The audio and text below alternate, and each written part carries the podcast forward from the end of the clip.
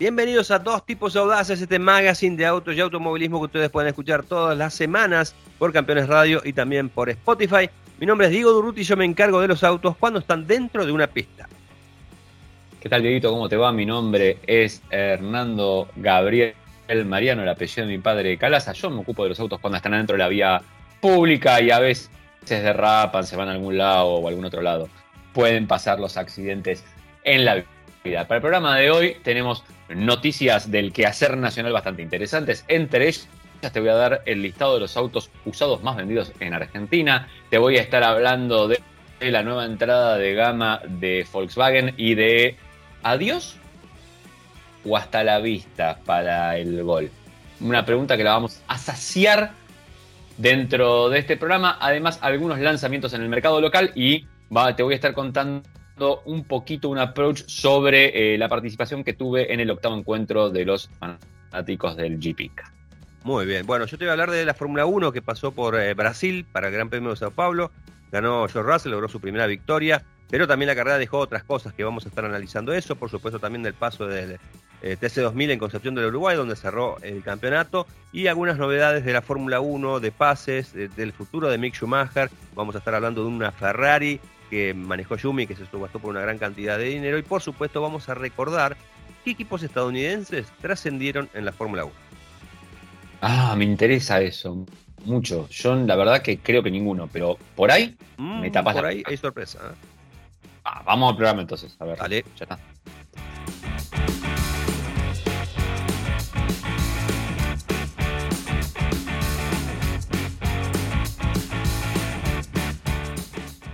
Muy bien, Hernando, ¿te parece si empecemos a hablar de la Fórmula 1 de este Gran Premio de Brasil, esta penúltima fecha de la temporada de la Fórmula 1 que dejó mucha tela para cortar?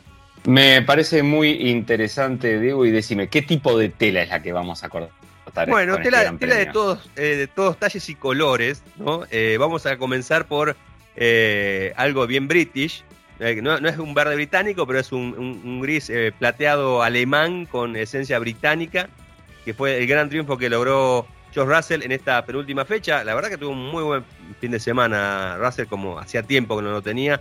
Eh, de hecho, bueno, estuvo tercero en la clasificación, ganó la carrera sprint, porque recordamos que este Gran Premio de Brasil fue la última competencia con formato sprint del año. Y bueno, después el, el domingo realmente hizo una muy buena carrera, ¿no? Y le permite justamente a Mercedes, en un año que arrancó muy mal, pero lo está terminando bien, que es, justamente lograr su primer triunfo del año y encima con doblete, ¿no? Porque en el segundo lugar terminó Lewis Hamilton, que también hizo una, una muy buena carrera y ahí con, con una batalla particular con, con Max Verstappen.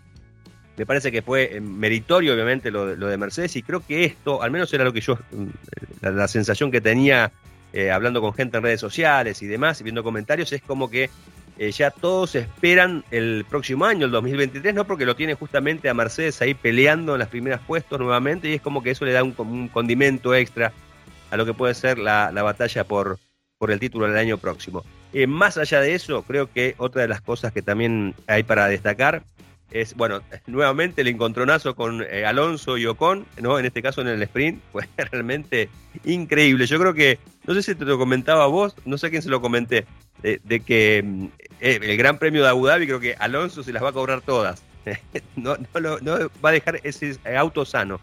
Eh, nuevamente tuvieron un encontronazo, bueno, esto motivó mucho revuelo en redes sociales, bueno, fin tuvo que salir a, proteger a sus pilotos y demás, porque bueno, realmente llama mucho la atención, ¿no? Como, eh, como a lo largo del año, cada vez que Alonso y Ocon se encontraban ahí a la par, ¿no? Alguno de los dos, y por lo general siempre el que la paga es Alonso. Eh, pero bueno, eh, yo por eso repito, me parece que el Gran Premio de Abu Dhabi el 27 de noviembre, Alonso se las va a correr todas. Y después lo que llamó mucho la atención, y es otra cosa como para destacar, me parece, de, esta carrera, de este Gran Premio de Brasil, eh, o Gran Premio de Sao Paulo, como, fue la, como es la definición correcta, es el no juego de equipo de Red Bull. recordemos que con Verstappen ya campeón, con Red Bull como monarca en la Copa de Constructores, lo que se está definiendo ahora es el subcampeonato, justamente entre Checo Pérez y eh, Charles Leclerc de Ferrari, ¿no?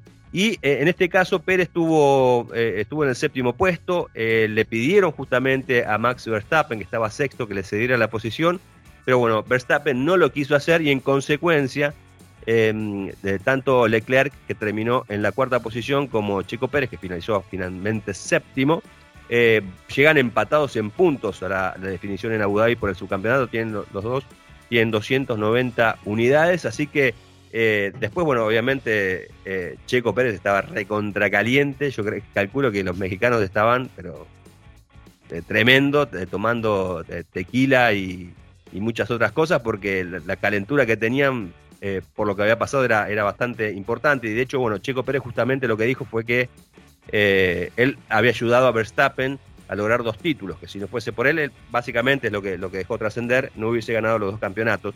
Eh, y en la previa, ya en, comunicación radial, cuando a, Verstappen insiste, le insiste en que, que, lo deje pasar, él dice que no lo va a hacer porque él tiene sus razones. Bueno, aparentemente esa razón que hizo que Verstappen no levantara, no le cediera el sexto puesto, con el cual Checo Pérez eh, hubiese estado adelante de, Leclerc en, la pelea por el subcampeonato, eh, viene del Gran Premio de Mónaco de este año cuando eh, Checo Pérez hace un trompo en la clasificación, en la Q3, eso deriva en una bandera roja que hace terminar la tanda y bueno, Verstappen se queda con las ganas de mejorar el tiempo. Recordemos que esa carrera después la gana Checo Pérez, se pone ahí a 15, 15 puntos de, de, Verstappen, ¿no? Como segundo, y yo creo que eso fue lo que eh, Pérez pensó que podía revertir la posición de piloto número 2, ¿no? Cosa que, bueno, obviamente finalmente no ha sucedido. Así que eh, eh, muchas cositas nos ha dejado este, este Gran Premio de Brasil. O sea, nos dejó finalmente, ya, ya está, se armó el Red Bull Gate ahora. Este, se, armó. Hamilton, ¿cómo, ¿cómo lo viste Hamilton con respecto a que él no pudo ganar ni una carrera? Viene a ganar durante ocho años consecutivos carreras todos los años, este ninguna. Y Russell le gana la. Le, bueno, finalmente Yo lo noté muy contento a, Hamilton con el logro de Russell, ¿no? Lo, fue a felicitar, fue muy afectuoso, tanto el, sábado como el domingo. No sé si fue un acto de, genuino de, del siete veces campeón o fue solamente para las cámaras. Pero bueno, como decís vos, ¿no? La, última chance que tiene eh, Hamilton de seguir de racha de victorias, porque ha ganado desde que debutó en la Fórmula 1 al menos una carrera todos los años, es justamente en el Gran Premio de Abu Dhabi. Eh, Mercedes por lo general suele andar bien en este circuito y bueno, repito, el hecho de que haya avanzado, no haya ahora los autos sean un poquito más competitivos, creo que es esperanzador para el piloto británico, ¿no? Para Hamilton. Sí, sí, sí. Hay como una cruz, ¿no? Este año entre Ferrari y, Hamilton, una X. Uno fue para arriba y el otro fue para abajo, ¿no? Ferrari ya abandonó el auto de este año. Ferrari sí, hace, ya hace tiempo que abandonó el auto. Eh, bueno, de hecho también tuvo problemas en la clasificación de, de este Gran Premio con Leclerc. O sea, realmente es muy llamativo, llama mucho la atención, ¿no? Como, eh, el equipo eh, se desconcentra y comete errores que son prácticamente infantiles, ¿no? Porque eh, pierden tiempo en cosas que no deberían perder, como es el hecho de que los neumáticos no estén preparados para, para calzar en los autos, o sea, cosas que son obvias, ¿no? Si sabés que, que, los pilotos van a hacer un pit stop, tener un poquito de preparación, ¿viste? Yo no, no me imagino que estas decisiones sean tomadas de buenas a primeras con los mecánicos y los tome por sorpresa, ¿no?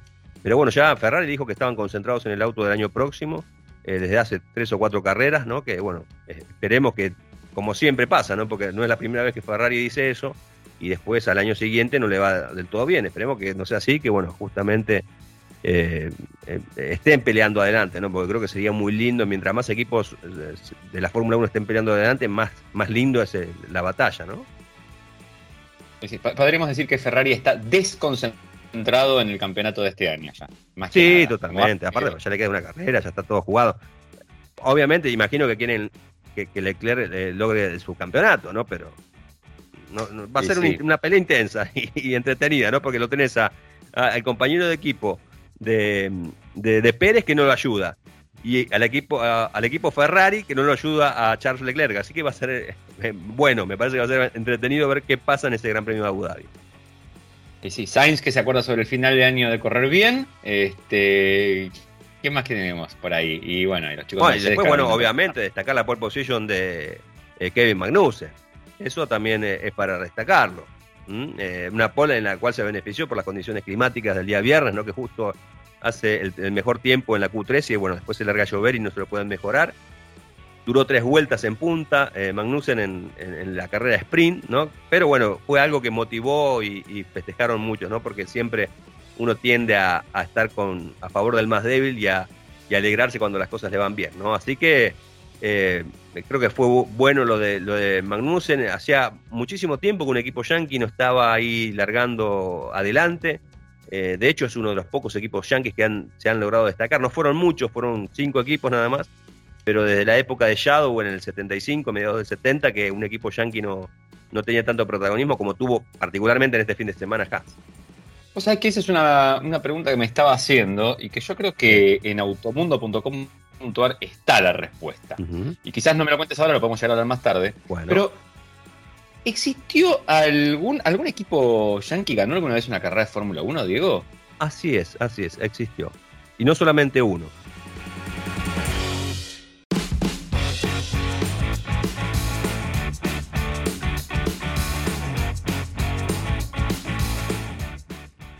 El control de tu libertad.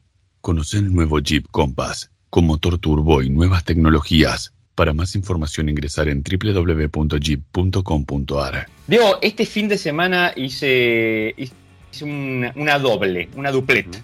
Eh, muy interesante, ¿por qué? Porque eh, participé del octavo encuentro de los Jeep ICA, de los fanáticos de Jeep ICA, vos sabés que lo organiza un colega y amigo personal, Norberto Lema, que es el que organizó el grupo este de, fanáticos del ICA y además organiza estos encuentros.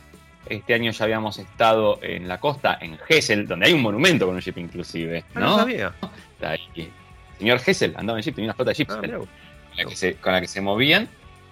Eh, supongo que andaría con guantes grandes porque eso sin techo ni nada, sabes cómo te quedan los nudillitos. Mira, ya volante.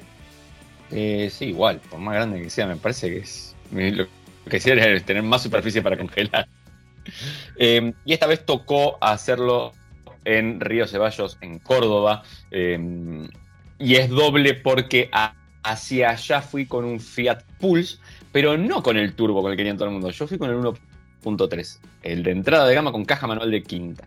Así que en el próximo programa te voy a estar contando qué impresiones me dejó manejar esa versión del auto con ese motor en la ruta durante tantos kilómetros consecutivos y te voy a contar más o menos cómo fue todo a bordo del auto y si vale la pena comprarlo o no. Ahora me voy a centrar en el encuentro de los Jeep Vos sabés que es algo histórico que en Argentina se produjeron durante muchos años para uso militar y para uso civil y, que tiene sus fanáticos. La verdad que es, una cosa hermosa.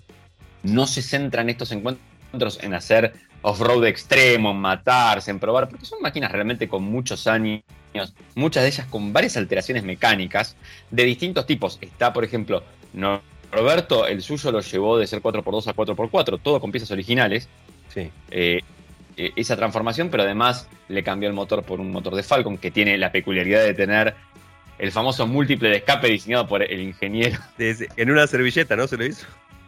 Se lo hizo una servilleta. La gran Corach le hizo a Garibaldi y, y Lema fue con la servilleta y se la dio el mecánico. Le dijo, haceme esto. Y nadie puede creer, pero el motor rinde mucha más potencia ahora. Mira vos. Eh, eh, sí, sí, sí, posta, posta, lo midieron y todo. Ahora, eh, tengo una pregunta antes que siga con este informe. Porque vos dijiste que, ¿qué motor tiene el, chip de Lema? Ahora tiene un motor de Falcon, un Un motor de Falcon. Y eso es un poco como raro. O sea, no, no mantenés el origen de la mecánica. ¿Está bien visto eso? Eh, bueno, hay, un gran problema. Primero y ante todo, el motor original de esos chips tiene una tendencia a rajarse el bloque. Entonces, este, es poco, es muy difícil que lo tengas, que te llegue a, adulto, digamos, a la tercera edad del motor entero. Primero y ante todo. Pero después sí, hay como un gran juego de cambios. Había alguien con una estanciera que por abajo de los Mitsubishi, directamente, un chasis de Mitsu, todo moderno. O sea, hubo hay de todo un poco. Vino alguien con una Gladiator que, por, ejemplo, tenía un motor tornado y que en algún momento eh, de subir al tornado ya le dijeron, bueno, listo, ya está. Ya caminó todo lo que podía caminar, basta. ¿Y qué le pusieron? Un Perkins adentro. un gasolero. O sea que, hay la modificación o la, posibilidad de irle cambiando el motor. Yo creo que si seguimos a este paso, en 10, 15 años van a ser eléctricos, además. Claro, claro. Mientras no le cambiemos la parrilla, está todo permitido, ¿no? El chip Ike va a ser, como dije yo siempre, ¿no? Industrias Kaiser eléctricas. va a pasar a ser. Eh, así que, nada, pero lo más lindo de todo esto es ir a pasar un momento en camarilla y todo. Y además, eh, el lugar es hermoso de verdad, dice el camino del cuadrado, que la verdad es muy hermoso. Dame un segundito que te estoy averiguando una cosita. Eh, Río Ceballos, la verdad que está muy bien allá en Córdoba porque es apenas saliendo de la ciudad. Tenés todo un viaje desde Buenos Aires por autopista, con lo cual tenés, no tenés tantas restricciones de velocidad máxima como te puede pasar primero en, una autovía o en algo más así, y segundo porque bueno, es más fácil pasar camiones. Y quiero destacar sí algo muy importante, y fue que en el camino de regreso, eh, la idea estuvo un poco complicada, de entrada a Rosario, hubo un par de complicaciones ahí, que los camiones se pasan uno al otro, que esto que el otro. A la vuelta, yo te voy a ser sincero, digo, hace mucho que no manejo en una ruta argentina y logro pasar por lo menos una hora sin proferir un insulto hacia alguien. Bien. Me llamó mucho la atención. La gente, vos pasabas al carril izquierdo para hacer un sobrepaso y se corrían. Nadie te venía y te trataba de pasar por la derecha de golpe mientras vos por ahí estabas tratando de pasar a uno, pero con poca diferencia de velocidad y todo. No, nadie te apuraba ni. Algún salame cada tanto aparece que te clava y le puso los farolitos súper sí. con LED, no sé cuánto, y te clava de atrás porque tiene que fanfarronear y pegarte el coche atrás y todo cuando estamos en una ruta gigantesca pero fue lo menos en un viaje largo, así que la verdad estoy muy sorprendido y muy feliz. Em, sospecho que la política que tiene la ciudad de Córdoba o la provincia de Córdoba, con el cuidado y con todo eso, hace que eh, en algún lado sea más respetuoso. La verdad, yo no sé si, si solamente la gente se cuida de las velocidades máximas y de tener las luces prendidas o realmente hace que empiecen a manejar mejor, pero, pero me llamó mucho la atención. Y volviendo al encuentro de Jeep, la verdad que siempre es muy lindo que compartís entre gente, gente que por ahí no, no conoces, pero que enseguida son amigos, digamos, de alguna manera se arma un espíritu de camaradería es muy, pero, pero muy lindo. Además, este, había algunas unidades aportadas por la marca. Siempre está, hay un Wrangler, un Rubicon, y es muy interesante ver lo que han progresado, ¿no? Porque el Rubicon. Tenés la posibilidad de comparar. Claro, y aparte el Rubicon es un off-road puro y duro, con capacidades impresionantes de paso y la cantidad de confort que tiene hoy por viajar ahí adentro, no lo puedes creer que el auto esté construido con chasis, con el tipo de ejes sólidos que, tiene y con todo. Es muy, muy sorprendente eso. Hicimos una trepada, por ejemplo, un momento, con piedra, con todo. Y los chips, viste, los clásicos, había que darle eh, al acelerador, acelerador acá, no sé qué. El Rubicon fue muy gracioso. Pusimos baja, bloqueamos uno de los diferenciales y el que venía a la mío me dice, ahora que viene el salto, pegarle un, una patadina al acelerador. Y yo llegué tarde, le digo, ya lo pasaba. y seguimos trepando así como veníamos. O sea, el acelerador era nada más como aburrir, tardaba mucho en trepar. Claro.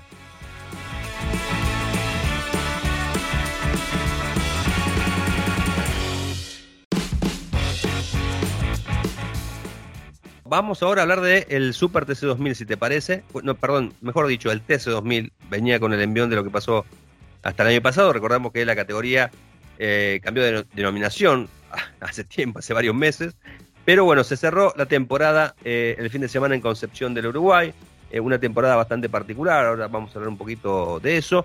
Con la victoria de Julián Santero del equipo Toyota. Eh, fue una carrera que tuvo una definición bastante impactante, ¿no? Porque estuvieron ahí peleando por el primer puesto Agustín Canapino y también Julián Santero. Hubo varios roces en la última vuelta, eso creo que le dio mucha emotividad justamente a lo que fue la definición de esta competencia, que incluso llegó a tener una parte ¿no? con, pista mojada por la lluvia. Digamos que todos los condimentos, ¿no? Como para tener una, un muy buen cierre de año con una, competencia realmente muy, pero muy emotiva.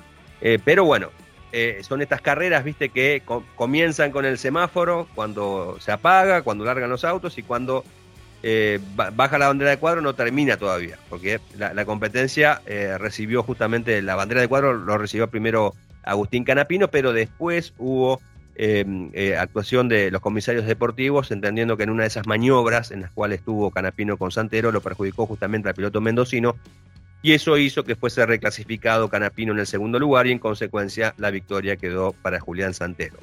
Segundo terminó Agustín Canapino y tercero Leonel Pernía, el vigente campeón. Algunas cuestiones respecto a esto.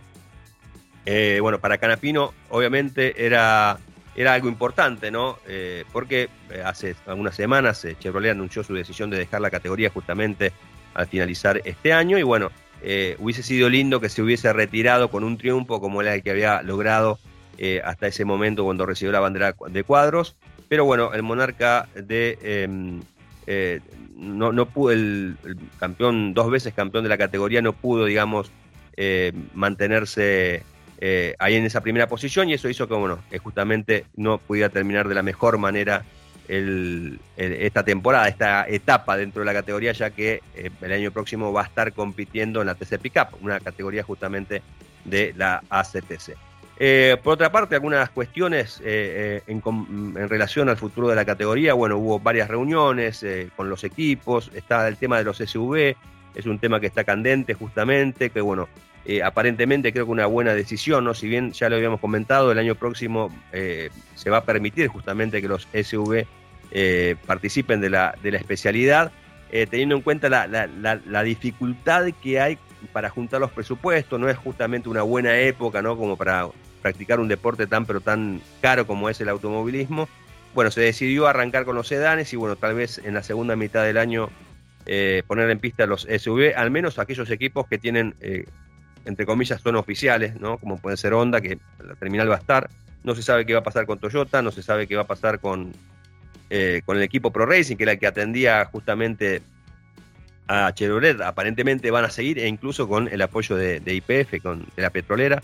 Pero bueno, eh, y otra de las cosas que justamente se está tratando para, eh, para el TC2000 y los SUV es que los pilotos que puedan manejar los SUV sean pilotos jóvenes, ¿no? Es como que también quieren, digamos, de alguna manera, que creo que es una buena medida, ¿no? Que, los pilotos nobles, aquellos que seguramente van a determinar una X cantidad de edad para que puedan estar participando, corran justamente con estas nuevas siluetas, ¿no? a partir del año próximo. Eh, una temporada bastante complicada, eh, lo repetimos, ¿no? Eh, hubo mucho esfuerzo de los hermanos Alejandro y Diego Levi para poder iniciar el campeonato. El torneo no comenzaba, a ese nivel había llegado la mala gestión de Autosports con la categoría que el torneo no comenzaba, de hecho se postergó el inicio y bueno, de buenas a primeras justamente los hermanos Levi lograron, digamos, aunar esfuerzos, ¿no? también con el apoyo de los equipos que, que los acompañaron y bueno, pudieron justamente completar este, este torneo que creo que es de transición. El año próximo, digamos que ahí vamos a empezar a, ver eh, las cosas que los Levis tienen previstas para el TC2000, entre ellos, bueno, el cambio de silueta y, bueno, ya 2024 incluso también la posibilidad de cambiar de, motor, ¿no? Eh, así que, bueno, así termina este mm, TC2000. Eh, hay incógnitas sobre el campeón que va a ser, Leonel Pernilla, lo comentó durante el fin de semana, se lo comentó justamente a, a los amigos de campeones, que no estaba confirmada su continuidad dentro de la categoría por cuestiones presupuestarias, pero bueno, se entendía que eh, la intención de él, la prioridad es arreglar con el equipo de, de, Ambrogio y bueno, seguir justamente y tratar de eh, defender la corona el año próximo. Está como rara la cosa, digo, ¿no? Sí, sí, que te escucho que me hablas de, automovilismo, alguna carrera de algo, veo que hay, un despelote, un lío.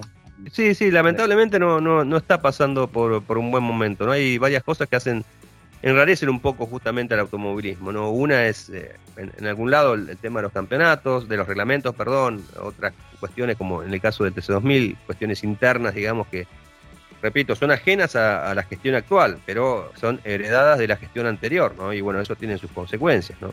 El hecho de que te estés perdiendo una terminal para una categoría cuyo ADN siempre fueron las terminales, es para, para pensarlo. Bueno, el tema de Toyota, por ejemplo, ahora se estaba, aparentemente lo iban a revertir, ¿no? Incluso tal vez sigan con una, estructura un poco más chica, pero bueno, la idea es que sigan y, en consecuencia estarían eh, Toyota y Honda como equipos de fábrica, más allá de que, bueno, hay equipos que serían, continuarían, digamos, con el apoyo de, eh, de, petroleras. Así que bueno, esperemos que el TC2000 se recupere, que sea lo que, lo que fue antiguamente que esto obviamente es, bueno para el automovilismo y bueno, la realidad también, Hernando, es que en, esta actividad, en esta disciplina hay muchos celos, hay muchos muchos directivos que se encargan de poner palos en la rueda a otras categorías, ¿no?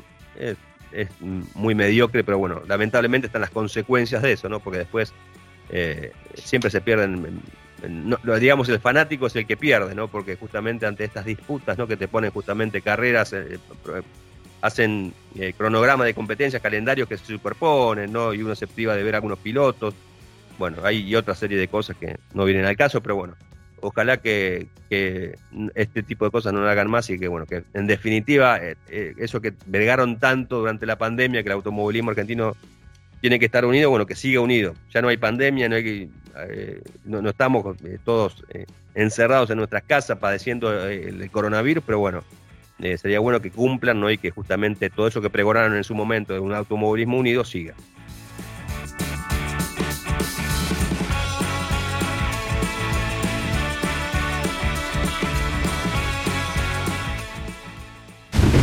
Hoy es más fácil predecir el clima en el campo, pero el camino embarrado hay que enfrentarlo igual. Amarok, lo nuestro son los desafíos. Volkswagen. Para más información consulte en www.volkswagen.com.ar. Sabes que em, el gol se fue de Argentina a principios de este año de 2022. En realidad, eh, debería haber sido el último día de 2021, porque fue cuando se entraba en vigencia eh, la ley que hacía obligatorio el ESP en cualquier cero kilómetro que se vendiera en Argentina. Em, la marca no colocó el, dispositivo en el vehículo, prefirió retirar al Gol y así dejamos de tener un auto que estuvo durante muchísimos años vigente en nuestro país, que fue número uno de mercado durante muchísimos años, que llegó a ser producido también en Argentina y que fue sinónimo, la verdad, de, primer auto de mucha gente, este, de primero y también de auto deseado, ¿eh? no, no solo de primero. Ya después, con el tiempo, tuvo su primera generación, ¿te acordás? Que tuvimos nosotros el cuadradito, después el, redondito que se parecía más a un Golf. Eh, em, ese fue bastante longevo y fue teniendo que aparte usaba la plataforma del anterior en realidad. Hasta te acordás del Arlequín. Claro que sí. Eh, acá se llama, sí que lo confundo, porque como estaba el Polo Pop, creo que era en Europa, y acá estuvo la, versión de Arlequín, que era que tenía un paño de cada color, ¿no? Em, tuvo millones de ediciones especiales, tuvo millones de rediseños, cambios de interiores. Después, este, finalmente llegó el, Trend, el Gold Trend, que es el que ya sí pasaba a tener motor transversal y que era una base tomada de Fox, más moderna, y que hoy por hoy ya también tenía su tiempito encima eh, y se le empezaba a notar un poco en el tamaño, en todo. Si el auto era muy lindo, muy divertido manejar. Yo hace no mucho lo, había probado, me acuerdo. Sí, es un auto muy divertido manejarlo. Muy eh, a la vieja usanza en algún, en algún sentido, muy analógico en alguna cosa, ¿no?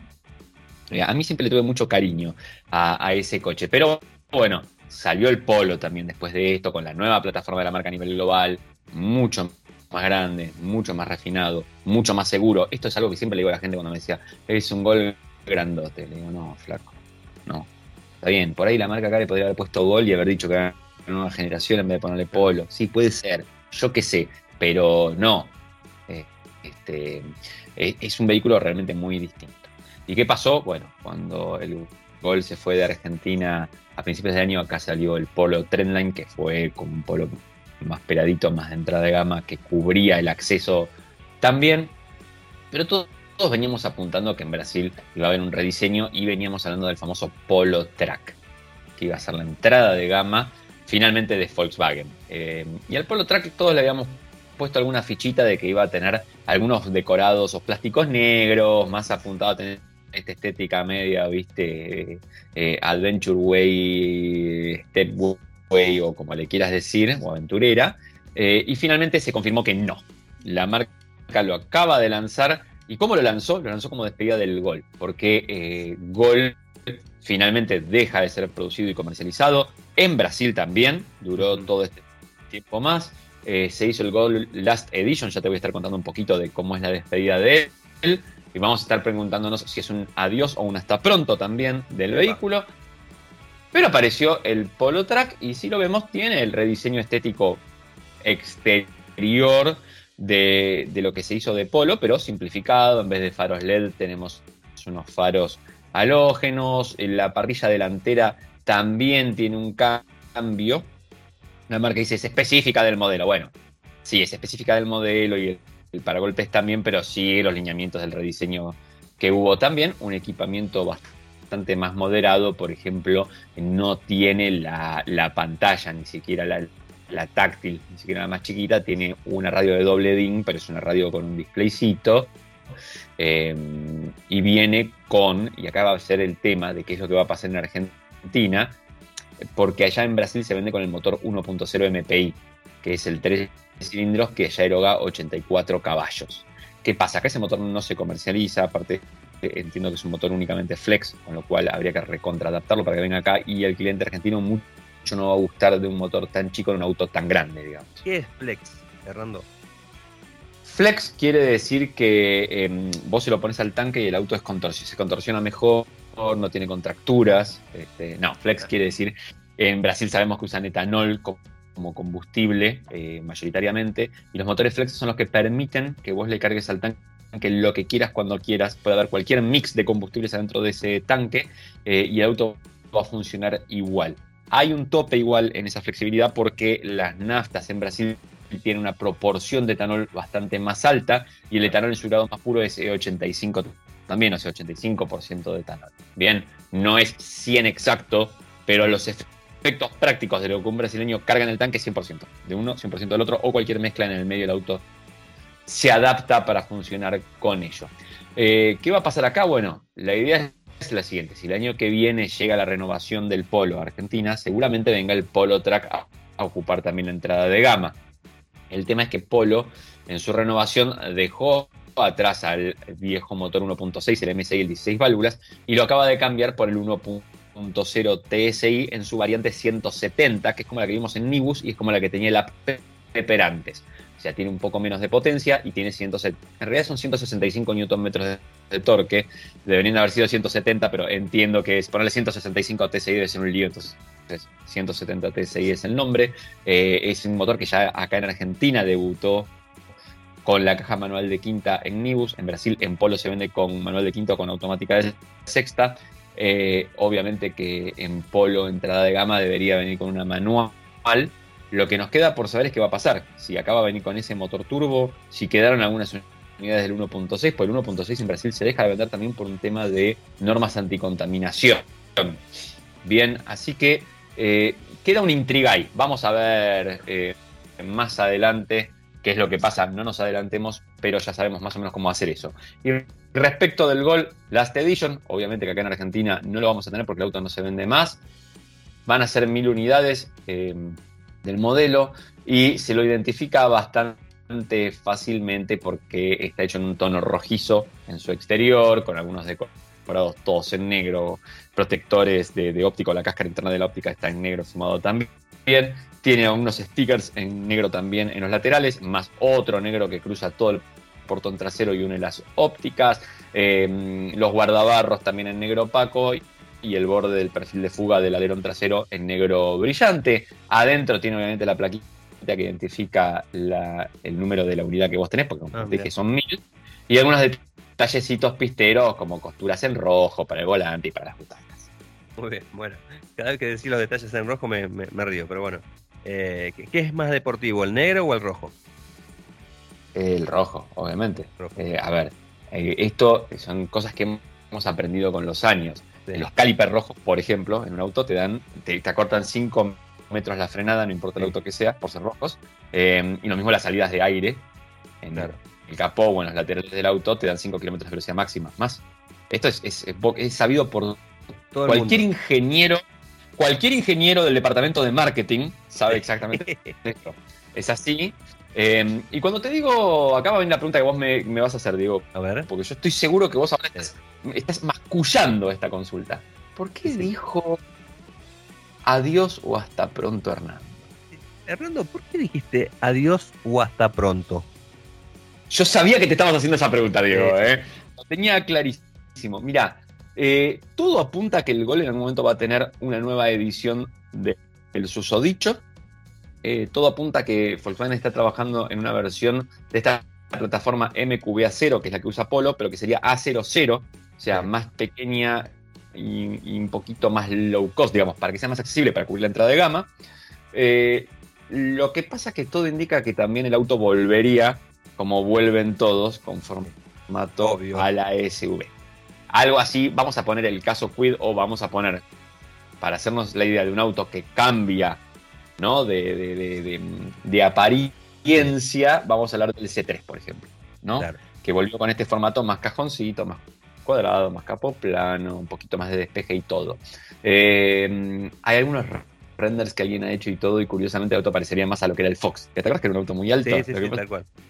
En el momento del Fox apuntaba más a lo que era el MPB y no el SV. Pero bueno, eh, eh, eso es lo que se está barajando, que el, gol vuelva, algo así como cuando volvió el 1, ¿te acordás? Que el Claro. nuevo 1, un precursor para su época, porque volvió con ese formato y la marca no le tiró SV por ningún lado. O sea, si hubiera salido cinco años después, Sí, ya, tal cual. SV por todos lados estaba escrito y, y gritado.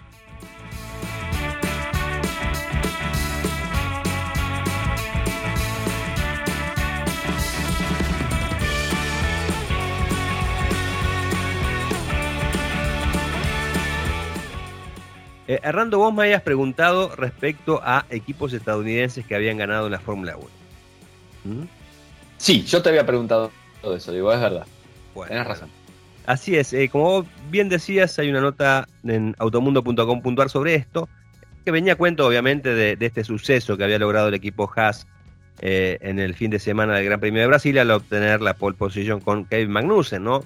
Eh, creo que era, teniendo en cuenta que bueno, eh, hace tiempo que no había un equipo estadounidense en la categoría, Haas obviamente está ya desde hace unos años, pero eh, hicimos un poquitito de, memoria, hurgamos en la historia para saber qué otros equipos estadounidenses han logrado trascender en la máxima categoría.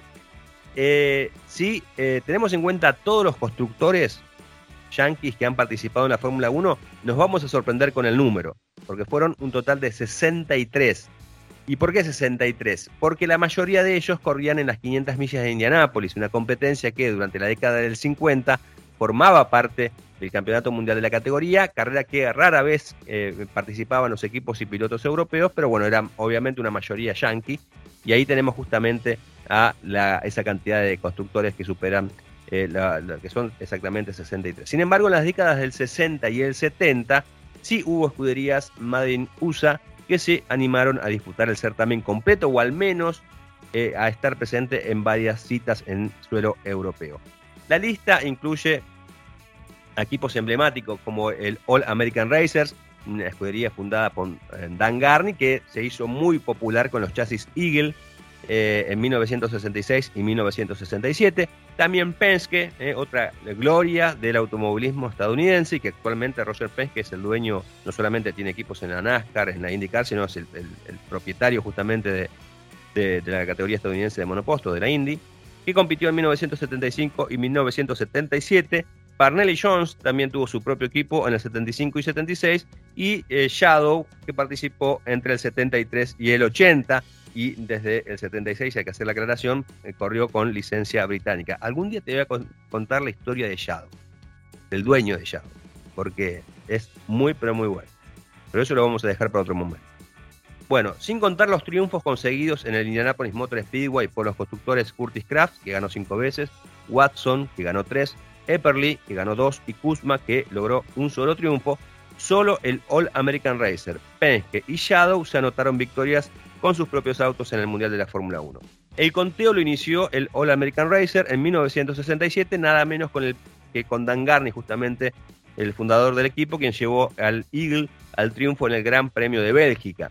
El segundo éxito fue de Penske en 1976 de la mano de John Watson, que se impuso en el Gran Premio de Austria, mientras que al año siguiente, en el 77, festejó Shadow con el éxito de Alan Jones también en el Gran Premio austríaco. Es decir, que solamente tres escuderías estadounidenses, eh, o constructores estadounidenses, mejor dicho, han logrado triunfos en la Fórmula 1 y el último festejo fue en 1977. Así que hace mucho, pero mucho tiempo. Hay, hay que ver si Haas logra sumarse a esta exclusiva lista, ¿no?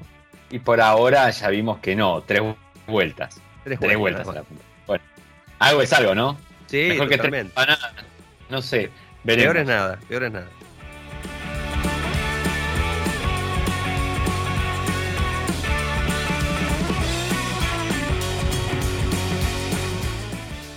Ford Argentina presenta. Te voy a dar el reporte de venta de autos usados en el país este, y vamos a hablar de los 10 autos usados más vendidos durante octubre de 2022 en Argentina, según lo informa la Cámara de Comercio Automotor o CCA por sus siglas. Primero vamos a hacer un recuentito como estuvo el mercado. Diego, ¿te parece? Mercado de autos usados en Argentina durante octubre de 2022. Las ventas fueron de 118.203 unidades en comparación con septiembre de 2022 es un menos 13,6%. O sea, bajaron en ese porcentaje. Y si lo comparamos con octubre de 2021, es de un 16,08%, casi un 16,1% podríamos decirle. Eh, ya si vamos a, el acumulado, la caída es del 4,23%, donde teníamos 1.386.115 unidades en total. ¿Qué es lo que dice Alberto Príncipe, presidente de la CCA? Bueno, reconoció lo siguiente, dijo, eh, la fuerte caída de la venta de autos usados en los últimos dos meses, en septiembre bajó un 15%, es muy preocupante. Las razones, se pregunta, a falta de stock en los locales debido a no poder reponer los autos que venden fundamentalmente por el mercado distorsionado en el que estamos sumergidos. Ahora se le suman los efectos de la inflación que está ocasionando el poder de compra de la gente y cuestiones estacionales. En fin, sería como el momento de la suma de todas las tormentas. Tenemos el problema de que no hay cero kilómetro. Todo mal. Eso encareció, encareció el usado por algún lado y además el que lo tiene piensa dos veces si lo va a vender porque tiene que ver si se compra otro usado o va a comprar un cero kilómetro y si lo va a conseguir. Eh, por otro lado tenemos, bueno, los efectos inflacionarios obviamente con los precios de los vehículos, pero también hay un factor estacional evidentemente, así que eh, serían estos los meses donde se han juntado todos los los problemas. Veremos qué pasa ahora si con el Mundial la gente compra autos o no. Esa es una gran pregunta.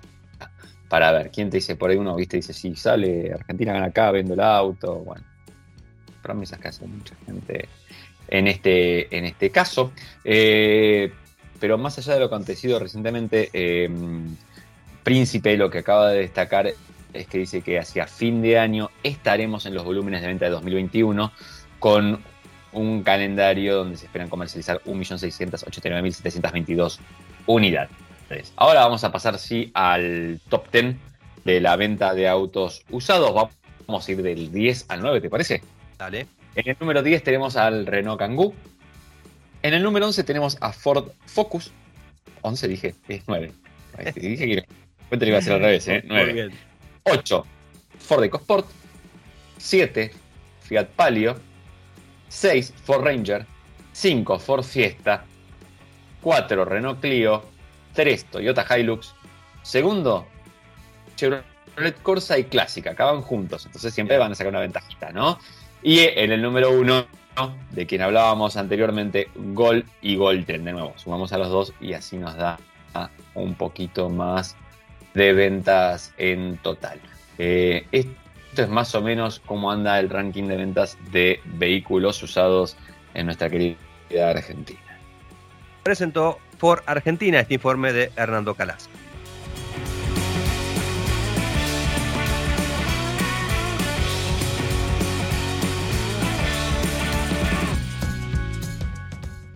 Vos sabés, Hernando, que de tanto en tanto se subastan eh, vehículos de la Fórmula 1. Algunos con muy poca historia, otros con mucha historia.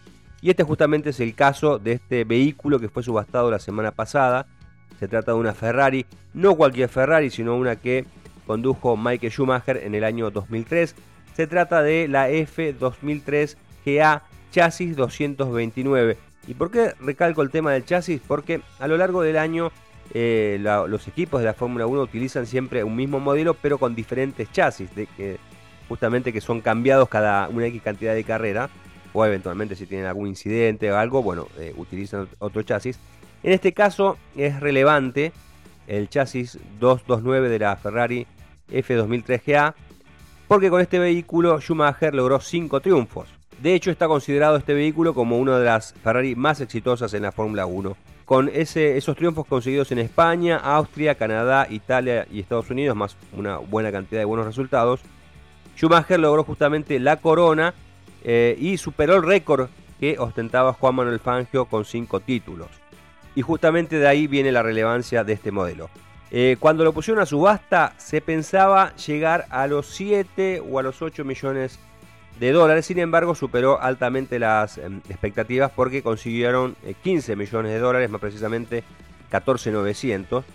Y de esta manera se, convierte en una Ferrari moderna, digamos, del siglo XXI más cara eh, jamás subastada. Sin embargo, el récord del auto de Fórmula 1 eh, por el cual se pagó más dinero en una subasta está en poder de un Mercedes-Benz W196 que Juan Manuel Fangio utilizó en 1954. Este vehículo se subastó en 2013 y se consiguió la friolera de 29.6 millones de dólares y en consecuencia es el vehículo de Fórmula 1 más caro de la historia. Muy, pero muy interesante, Dieguito. ¿Cómo estamos de tiempo? Contame un poquito. Y faltan cinco minutos. Vamos entonces con algo más simple. Me voy a guardar para el próximo programa. Tengo una bomba. Te voy a contar cuál es la próxima moda de motores que se viene por Argentina. Bien. Ya estamos hablando de ella. Te dije, Pulse 1.3 en la ruta, ante todo, o sea, fuera de su hábitat. Y segundo, ¿cuál es la moda de motores que se va a venir para Argentina? Vamos a hacer así un un repasito de lanzamientos que hubo durante la última semana. ¿no? Exactamente. Primero, vamos de, más reciente al, último. Toyota eh, Hilux Conquest se lanzó en Argentina. Es una variante de estética off-road. Va a tener. Está medio emparentada con lo que es la Invencible que se vende o Rocco que se vende en otros mercados alrededor del mundo. Tiene una parrilla más grande, eh, más como barba candado en el frente con protectores. Tiene unos protectores en los guardabarros en negro que también se expanden hacia lo que es el nieblas, una barra de techo específica y en el interior hay algunas terminaciones eh, como en un metalizado cepillado, más alguna iluminación ambiental que le han colocado al vehículo. La mecánica es la que conocemos de siempre, la 2.8, eh, eh, con la tracción 4x4, bloqueo diferencial, reductora automática de 6 te dije que la barra también era específica de la, Antihuelco. Tiene una moldura rarísima atrás donde va la, apertura del portón y un paragolpes también con un tono específico en la parte de atrás. Otra que se lanzó en Argentina, y esto fue muy curioso porque mientras estábamos en el lanzamiento del Peugeot 208 Road Trip, después te voy a decir cada vez que tengo que decir el nombre, mm, lo tengo que pensar porque un colega estaba posteándole con el nombre de una agencia de turismo sin querer. Este, eh, sí, sí, sí, sí, estaba muy avant su viaje y, en un momento me dice, che, estoy haciendo y no sé qué, le digo, es road trip, negro. y está ya. Pero, dice, no, no me puedo equivocar así, le digo, pero sí, querido, estamos todos tan locos, tanto nos bombardean que... A la altura del año. En fin. Y pasa, pasa. Como yo le digo, a todos le vamos a echar la culpa del mundial.